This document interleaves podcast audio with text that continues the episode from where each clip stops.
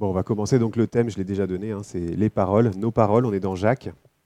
Jacques 3, versets 1 à 12. Si vous avez ces Bibles, c'est la page 797. Si vous ne les avez pas, quelqu'un peut, vous en distribuer une. Et si vous n'en avez pas du tout, bah, gardez-la. C'est cadeau.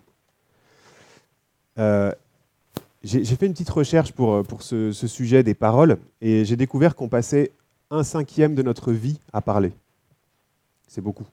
Et ça compte pas le temps qu'on parle à soi-même, parce que ça, ça rajoute. C'est juste les paroles qu'on prononce, qu'on dit à quelqu'un.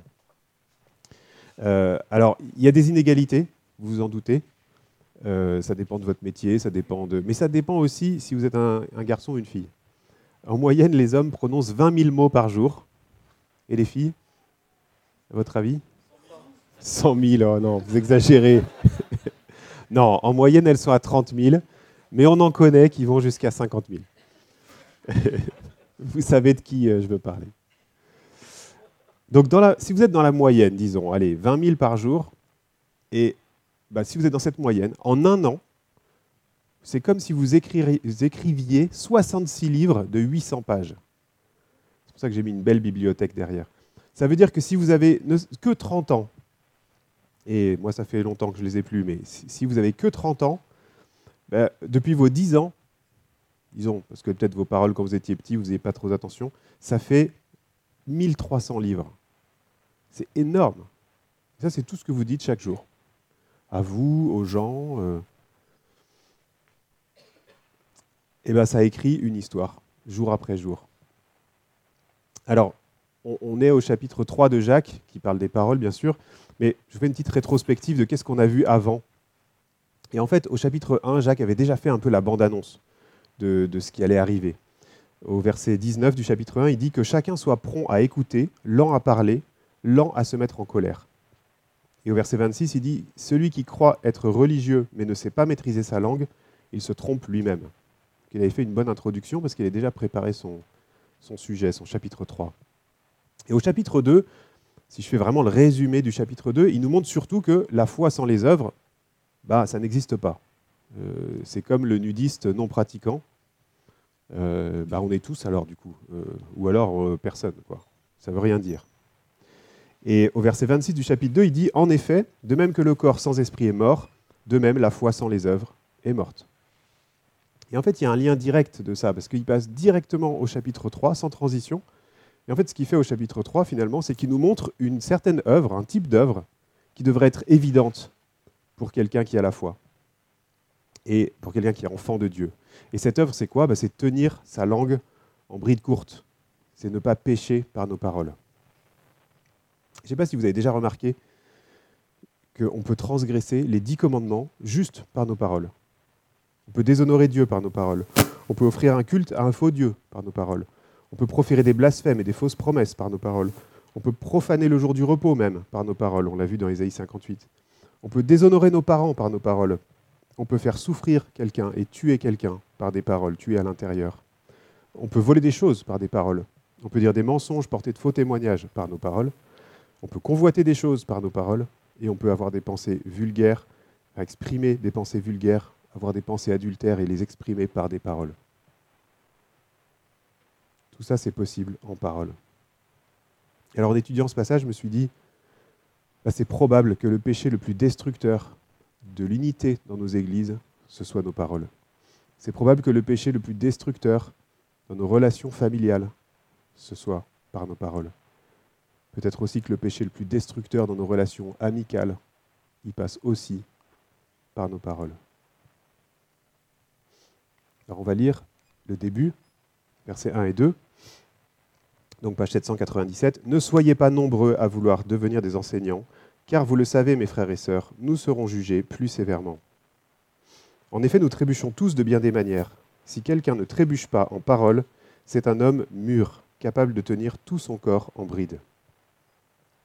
Alors il dit qu'il y aura un jugement plus sévère pour les enseignants, au moins pour deux raisons. La première, c'est qu'un enseignant, il doit dire ce qui est juste et ce qui est vrai. Et la deuxième, c'est qu'il doit pratiquer ce qu'il enseigne ou ce qu'il prêche. Sinon, euh, ça n'a pas de valeur. Mais pour autant, dans le contexte, on ne voit pas vraiment un lien on n'est pas dans l'épître euh, à Timothée, par exemple, et c'est, pas, le contexte n'est pas vraiment d'expliquer quelque chose aux enseignants. C'est plutôt de dire, vous qui vous prenez pour des enseignants, ou vous qui avez envie d'apporter des conseils, de dire des choses, faites attention. C'est plutôt ça qu'il est en train de dire. Parce que chaque fois qu'on ouvre notre bouche, eh ben, on enseigne d'une certaine façon. On enseigne et on renseigne. On apprend des choses sur nous et on, influence les autres. Et donc il vise en particulier ces gens-là qui, qui distribue généreusement des conseils euh, et, des jugements aussi. Et il nous rappelle aussi quelque chose, c'est que c'est inévitable qu'on trébuche de bien des manières, dont celle-là. Et trébucher, c'est pas tomber. Trébucher, c'est c'est pas tomber, c'est marcher, mais d'une manière pas très fluide, pas très euh, un peu approximative. Et ce qu'il nous dit, c'est qu'un homme mûr qui ne trébuche pas dans ses paroles, en fait, il tient tout son corps en bride. Alors, je ne sais pas si vous vous rappelez de l'image qu'on avait utilisée au début de, Jacques, le test de piscine, pour avoir une eau bien propre. Euh, la petite bandelette qu'on met dans l'eau, il y a plusieurs, euh, plusieurs couleurs. Et bien là, il nous montre une des couleurs, en fait, euh, dans ce passage. Jacques, il nous propose un test.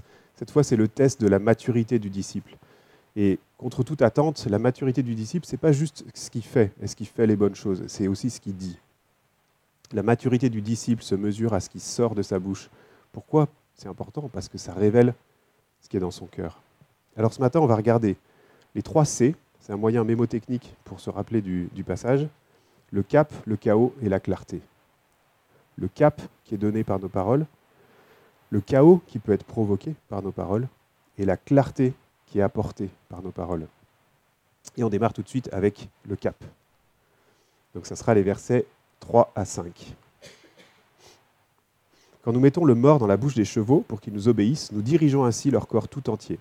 Vous voyez aussi les bateaux, même très grands et poussés par des vents impétueux, ils sont conduits par un tout petit gouvernail là où le pilote le veut. De même, la langue est un petit membre et elle peut se vanter de grandes choses. Alors le mort, sais pas s'il y en a qui font de l'équitation ici, mais le mort, c'est la pièce en métal qu'on met dans, la bouche du, cheval. Alors un cheval, par définition, même s'il n'est pas vraiment sauvage, euh, ça veut faire ce qu'il veut. Pas si vous avez déjà fait des promenades en, poney, il veut toujours aller brouter l'herbe là où tu veux pas. Euh, et c'est fort, un cheval. Ça peut peser 500 kilos. Et ben, pourtant, avec ce tout petit truc dans sa bouche et, des rênes, ben, même Cassandra, qui n'est pas là, même la petite Cassandra peut, euh, peut diriger un cheval. Il n'y a pas de problème avec un mort. Pareil pour les grands bateaux. C'est immense un bateau, le gouvernail c'est tout petit proportionnellement, mais le gouvernail permet de diriger le bateau au gré du pilote. Et ce que Jacques veut dire ici, avec des, images euh, vraiment très parlantes, bah, c'est que nos paroles donnent une direction à notre vie tout entière. Elles nous donnent un cap. En fait, c'est simple. Si vous changez la façon dont vous parlez, vous changez le cap de votre vie tout entière, vous changez la direction de votre vie tout entière. Changez les mots que vous dites, changez la façon dont vous les dites, changez votre attitude en les disant. Vous changez totalement de direction. Vous-même et les relations que vous créez, parce qu'on parle rarement tout seul quand même, un peu, le principe, il est super simple, hein. même un enfant pourrait le comprendre, c'est enfant de 5 ans, comme dirait mon patron. Si je parle constamment de façon négative, si je remarque que ce qui ne va pas, si je réponds de façon négative à tout ce qu'on me propose, si je reflète cette négativité dans ce que je fais tous les jours, bah, au final, j'aurai une vie juste, totalement négative, et c'est assez logique. Les paroles donnent le cap. La façon dont je parle à Dieu aussi va changer des choses. La façon dont je me parle à moi-même va changer des choses. Et bien évidemment, la façon dont je parle aux autres. Et ça, ça influence le cours même de notre vie. Le proverbe 18, verset 20-21. Alors les proverbes, j'en ai, ai pioché quelques-uns, mais il y a énormément de proverbes qui, parlent de la langue et de, et de nos paroles. Mais juste le proverbe 18, versets 20 et 21. Chacun goûtera à satiété des fruits de ses paroles et se rassasira de ce que ses lèvres ont produit.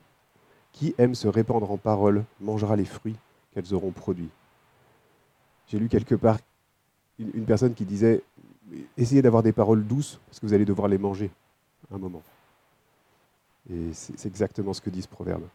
Nos paroles changent vraiment la direction de notre vie. Et ça peut se voir dans, dans plein de domaines.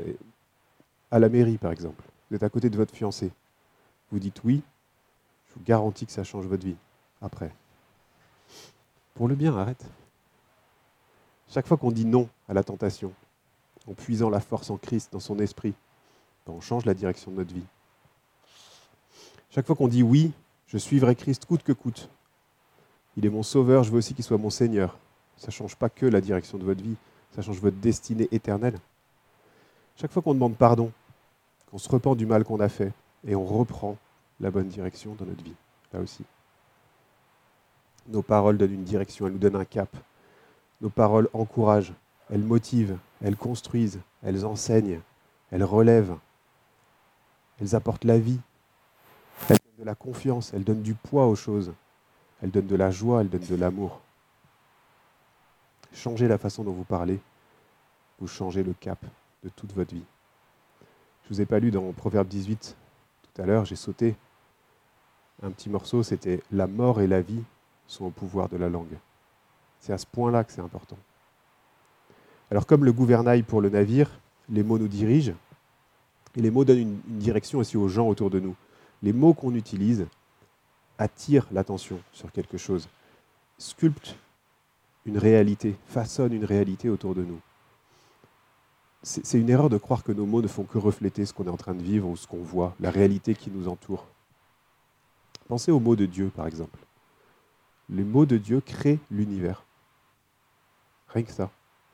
Et bien, d'une certaine façon, nous, on est fait à son image, et nos mots, même s'ils ne créent pas à partir de rien, mais nos mots vont façonner un univers autour de nous et qui va nous suivre et qui changera que si nos paroles changent et en réalité surtout si notre cœur change.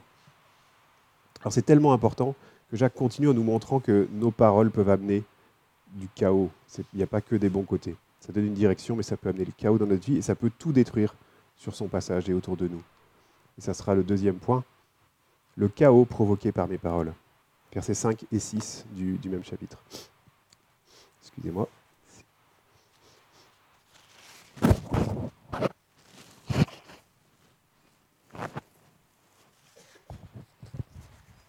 De même, la langue est un petit membre et elle peut se vanter de grandes choses. Voyez comme un petit feu peut embraser une grande forêt. La langue aussi est un feu, c'est le monde de la méchanceté. Ainsi la langue se trouve parmi nos membres, elle souille tout notre corps et enflamme le cours de notre existence, étant elle-même enflammée par l'enfer. Ouais, nos paroles peuvent amener le chaos, la destruction dans notre monde intérieur, autour de nous, dans notre vie, dans nos relations. Et je pense aussi dans notre relation avec le Père céleste. Tout dépend, euh, tout dépend des mots. Jacques nous dit quoi? Il nous dit c'est un monde de méchanceté, enflammé par le feu de l'enfer, qui enflamme à son tour toute notre existence. Littéralement, c'est la roue de l'existence. Alors, le mot pour enfer, là, dans, ce passage, c'est GN. La GN, ça désigne en fait une vallée qui existait du temps de, elle existe toujours, mais elle existait du temps de Jacques. Et du temps de Jacques, cette vallée servait de, déchetterie, de dépotoir. En fait, c'était une vallée où il y avait eu des sacrifices d'enfants à, un faux dieu. Et depuis, ben, pour les Juifs, c'était la vallée maudite. quoi. C'est là où on balançait les ordures. Et ben, les ordures, à l'époque, à part les brûler, on ne pouvait pas faire grand-chose. Donc c'était un endroit qui puait une décharge qui pue. Donc voilà, Jacques nous dit, ce qui sort de votre bouche, ça peut être comme une décharge qui pue. Sympa. Vous connaissez ce genre de parole De décharge qui pue? Ce genre de parole qui peut enflammer toute notre existence D'un feu qui devient incontrôlable Des paroles négligentes Des réflexions gratuites Des mots vains Des paroles en l'air qui blessent comme des poignards des paroles envoyées comme des flèches qui peuvent détruire des vies en quelques minutes. Des coups de bâton peuvent casser des os, mais certaines paroles peuvent faire du mal bien après que la fracture soit guérie. Et je manque de temps pour vous parler des paroles irréfléchies, méprisantes, furieuses, hostiles, des paroles négatives, critiques, acides, perfides, hypocrites. On peut en faire des choses avec nos paroles. Hein. Combien de relations détruites Combien de familles brisées, fracturées Combien d'épouses battues par les mots euh, et par les mots violents, la violence verbale d'un mari en colère Combien d'époux aussi malmenés et critiqués sans cesse, jour après jour, par leur épouse et minés dans leur, euh, dans leur vie, dans leur confiance Combien d'enfants brisés à vie par les mots destructeurs d'un répété jour après jour par quelqu'un de malveillant Les mots donnent un cap, une direction et ils ont le pouvoir d'apporter vraiment le chaos et l'enfer autour de nous. Et après, ben, on doit vivre avec ces conséquences-là. Ça ne s'efface pas comme ça. Alors vous vous dites peut-être, bah, si je le pense, peut-être que ça ne change rien que je le dise, vu que j'ai ça dans ma tête. Jacques n'est pas vraiment d'accord avec cette affirmation. C'est comme si vous disiez à Dieu, bah, je, pense à pécher. Alors, euh, tant qu'à faire, autant que je pêche. Ben non, c'est pas du tout, pas du tout pareil. Euh, si on n'a rien à dire de bienveillant, de constructif, qui correspond à un besoin et qui communique une grâce, ben, le mieux qu'on a à faire, se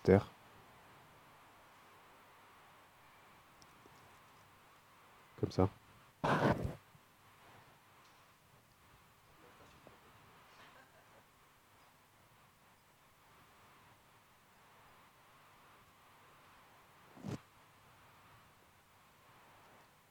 Alors souvent quand je prépare un message, Dieu me, me touche sur un endroit qui, où il me dit, tu vois, tu vas prêcher, ben regarde-toi. Et il me fait trébucher pour que, j'apprenne quelque chose. Et je me suis retrouvé cette semaine, enfin la semaine dernière plutôt, face à quelqu'un de, déprimé, pas en forme, quelqu'un de fragilisé, un peu déstabilisé. Et à plusieurs reprises, sous des formes un peu différentes, ben, je lui ai dit à quel point c'était dur pour moi de voir cette personne dans cet état, parce que la côtoyer, bah, c'était dur et je me sentais comme contaminé par sa déprime. Alors qu'à la base, moi, ça va quoi. Alors malheureusement, c'était tout à fait vrai. C'est comme ça que je ressentais les choses. Sauf qu'en fait, cette parole, elle n'est pas édifiante. Elle n'aide pas l'autre à se reconstruire. Elle ne correspond pas vraiment à ses besoins à ce moment-là. Et puis elle communique euh, à peu près zéro grâce. Enfin, rien d'utile. En fait, c'était auto-centré, c'était culpabilisant, ça crée une distance. Alors bon, tu pourrais un peu euh, me laisser, quoi. Et puis c'était bah, du coup une façon de rejeter mon prochain, quoi, dans sa souffrance.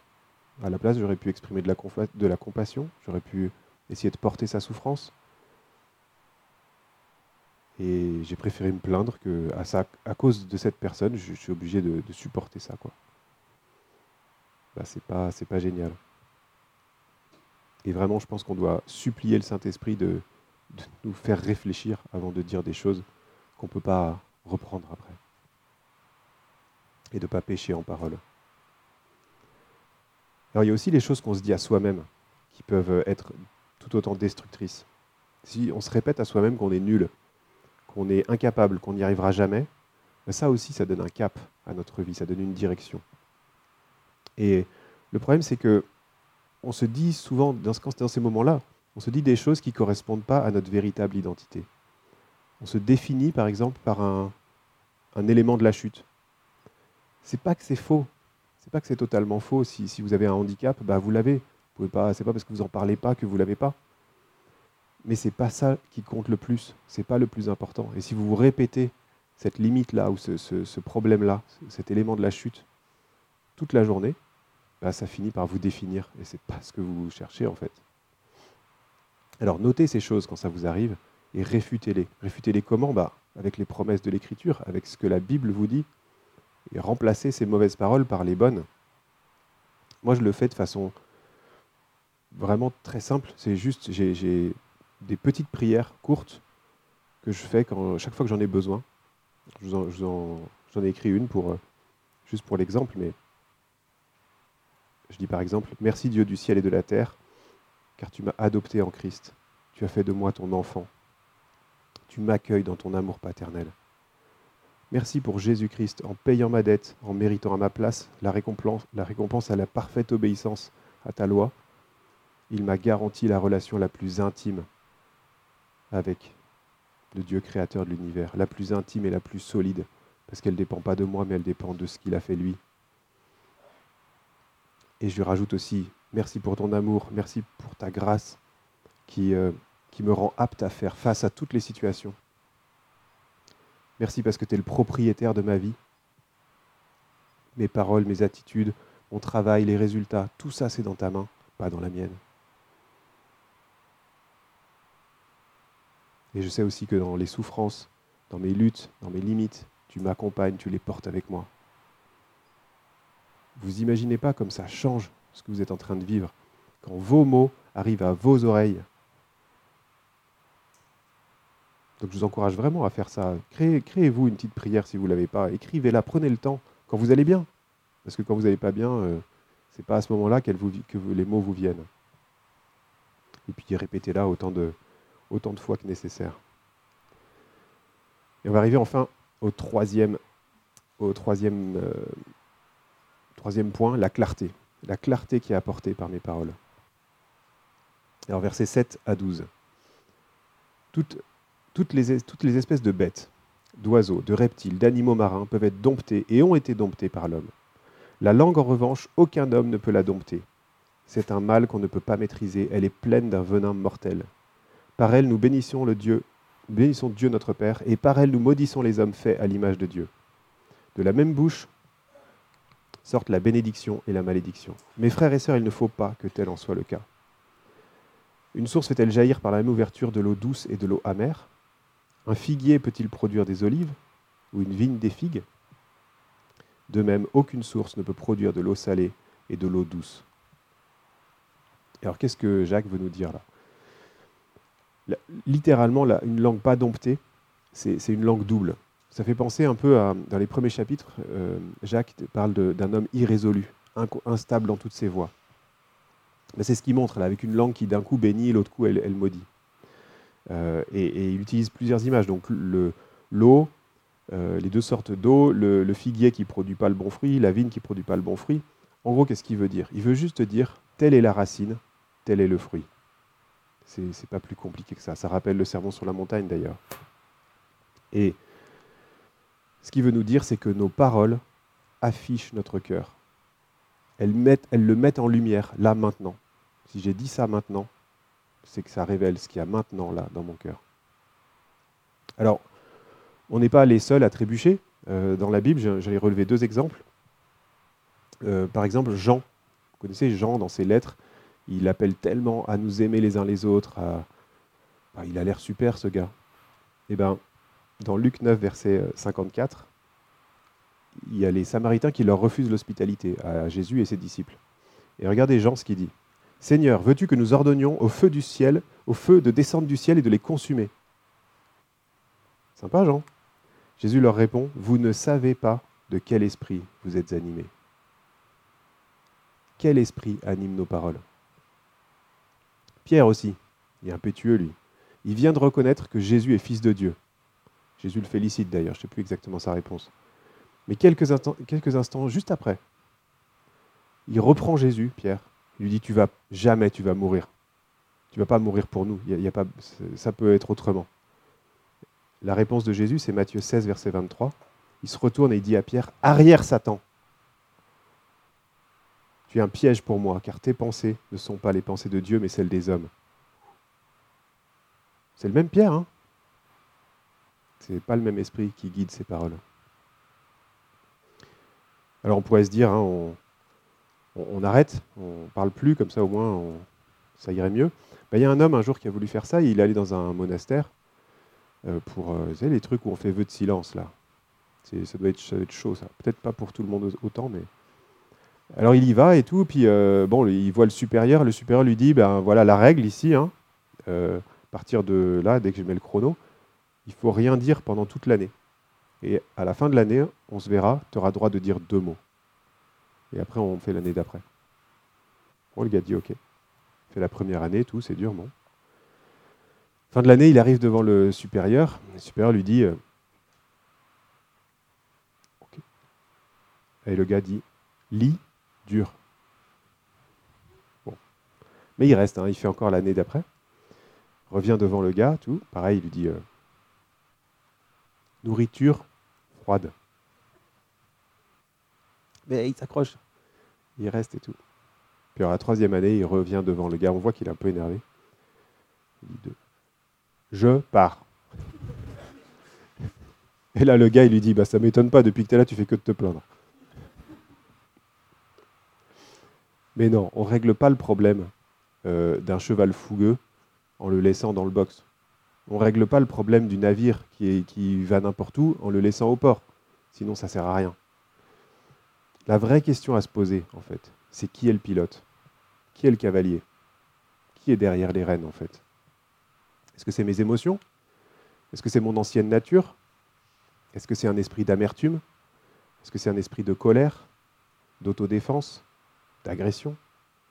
Ou est-ce que c'est l'esprit de Dieu? Le problème se situe vraiment au niveau de notre cœur et nos paroles braquent le projo au bon endroit.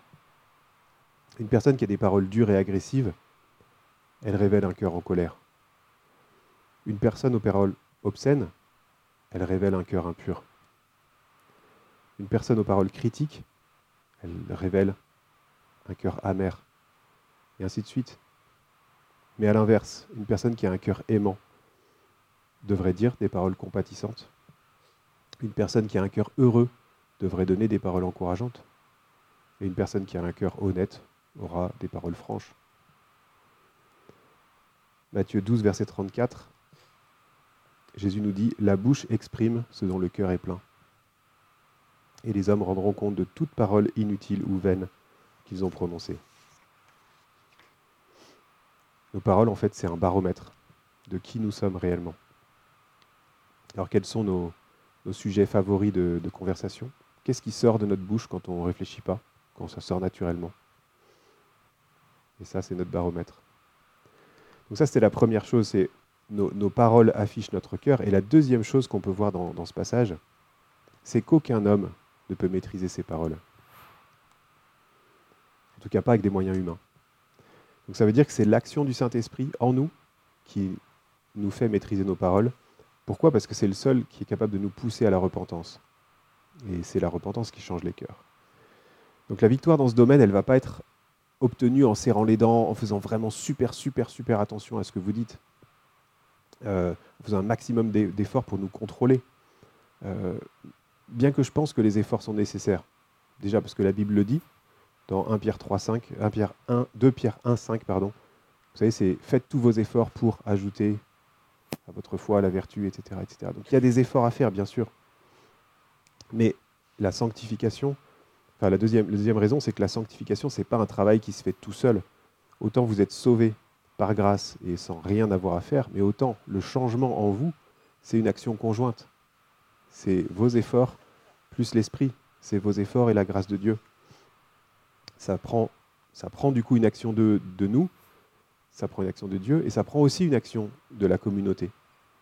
C'est la sanctification n'est pas que une histoire, vous tout seul devant Dieu. C'est aussi, on a besoin les uns des autres pour. Euh, bah, on a besoin de gens qui nous connaissent et qui nous aiment quand même et qui sont là pour nous dire aussi des fois, ben là, tu, tu dérailles là. Viens, on discute, viens, on prie. L'évangile, ce n'est pas un, programme d'éducation ou de rééducation. C'est un programme de transformation. L'évangile, ce n'est pas juste faire la morale. C'est n'est pas juste quelque chose de moralisateur, c'est quelque chose de rédempteur. Et c'est ça qu'on vise. Donc si vous appartenez à Christ, vous êtes mort et né de nouveau, vous êtes une nouvelle personne avec un nouveau cœur. Et c'est ce cœur-là qui doit s'exprimer. Donc finalement, notre rôle dans cette histoire, bah, c'est de nous repentir, nous soumettre volontairement à Christ, lâcher nos résistances, notre amertume, notre ego, et ça c'est pas facile. Et Christ, lui seul, nous donne la victoire parce que lui, il a payé pour ce péché comme pour tous les autres. Lui qui n'en a qui n'a jamais péché dans ses paroles, d'ailleurs dans rien d'autre non plus. Et maintenant, tout ce qu'on veut faire, nous, c'est le refléter de plus en plus, devenir cette nouvelle personne de plus en plus, cette nouvelle identité. Et, euh, et ça, c'est uniquement par l'action de sa grâce sur notre cœur. Alors, plume, si tu peux, et peut-être euh, Silhouette, tu veux dire aussi Un petit résumé à... Tiens, peut-être chacun à côté un petit résumé, une synthèse de ce passage. En fait, Jacques nous a rappelé que notre maturité de disciple, elle se mesure à ce qui sort de notre bouche. Donc on a vu le cap, le chaos, la clarté. Nos paroles peuvent encourager, motiver, construire, apporter de la joie. Et elles donnent une direction à nous et aux autres autour de nous. Et si on change la façon dont on parle, ben on change la direction de notre vie. On a vu ensuite que nos paroles peuvent aussi apporter le chaos et blesser bien plus longtemps que des coups. Elles ont le pouvoir d'apporter l'enfer dans notre existence. Et enfin, on a vu que nos paroles apportent la clarté sur ce cœur à l'instant présent. Et qu'on ne peut pas juste faire des efforts pour dompter notre parole, mais il nous faut le courage de nous repentir et, euh, sur ce qu'on a, sur ce qu'on a vu et ce, que, ce qui est révélé dans notre cœur. Naël, si tu peux mettre le petit piano, parce que j'aimerais finir avec trois applications concrètes.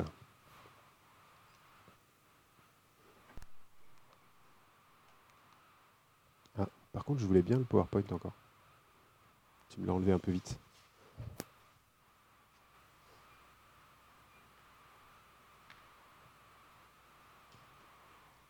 La première application, c'est comment veiller sur nos paroles, sur nos propres paroles. Et dans Éphésiens 4, versets 29 à 32, on ne va pas le, lire maintenant ou, l'étudier, mais Paul nous donne un filtre à appliquer à toutes nos paroles. Il donne trois, filtres. Des paroles bienveillantes qui construisent l'autre, qui l'aident à, ce qu'on appelle l'édification. Des paroles qui répondent aux besoins du moment, de la situation, et des paroles qui communiquent une grâce à ceux qui, euh, qui entendent. Et pour les paroles à nous-mêmes, ben, c'est ce que je vous ai dit tout à l'heure, c'est prenez un petit moment pour écrire une petite prière que vous pouvez vous répéter autant de fois que nécessaire pour euh, vous rappeler de votre identité en Christ et de votre confiance en lui pour votre vie. Deuxièmement, qu'est-ce qu'on fait quand on a trébuché dans nos paroles?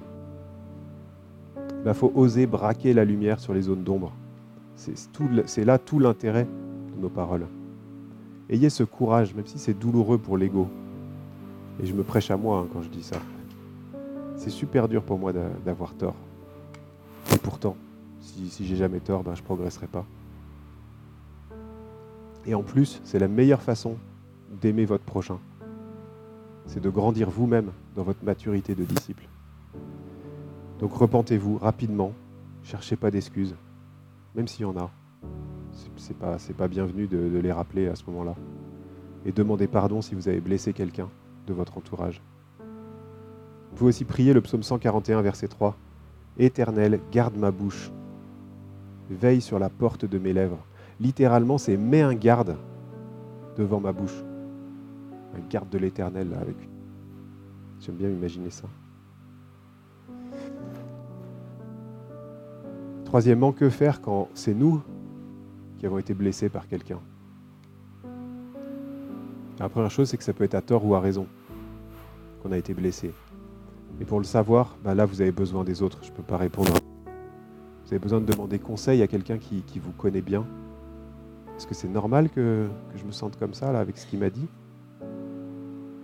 Mais si c'est à raison que vous avez été blessé, parce qu'il a déclenché, c'est-à-dire vous avez vraiment été blessé, hein, ça ne veut pas dire que c'est bien fait pour vous, il y a vraiment quelqu'un vous a vraiment blessé. C'est pas juste vous qui avez mal pris les mots. Ben, c'est que ce qu'il faut vous rappeler, c'est que ce qui a déclenché la méchanceté de l'autre ne vient pas de vous. Vous êtes le destinataire de sa colère, de son amertume, mais vous n'êtes pas le responsable. Vous êtes le destinataire de, de sa propre souffrance. Christ a été crucifié par des clous, mais il été crucifié par des mots aussi. On s'est moqué de lui, on lui a craché dessus. On l'a provoqué par des mots. Et qu'est-ce qu'il a fait? Il s'est jamais défendu verbalement. Il savait que ces mots durs venaient des ténèbres, venaient de Satan, venaient d'un mauvais esprit, venaient d'un cœur mauvais, d'un cœur endurci. Donc, quand nous sommes les destinataires de l'amertume et de la colère d'un cœur endurci, on n'est pas appelé à se défendre. On est appelé à pardonner comme Christ, Si je reprends le même passage de tout à l'heure, c'est euh, Éphésiens 4, 29. C'est Paul qui, c'est juste après les, filtres à nos paroles. Paul finit ainsi Soyez bons et pleins d'affection les uns pour les autres. Pardonnez-vous réciproquement, comme Dieu vous a pardonné par le Christ. Alors pardonnons comme Christ. Et parfois aussi, il faut s'éloigner de cette personne. Comme Christ l'a fait, il s'est aussi éloigné de certaines personnes. Alors comme on trébuche tous dans ce domaine-là comme dans d'autres, bah, apprenons à nous pardonner réciproquement, à nous faire grâce. On aura la victoire par la douceur, par l'amour, par la lumière. Et c'est ça aussi refléter Christ. Et c'est possible que par l'Esprit de Christ en nous. Et ça nécessite la plus grande maturité de notre part. Donc que Dieu vous bénisse dans ce jour de repos. Profitez-en bien veillez sur vos paroles.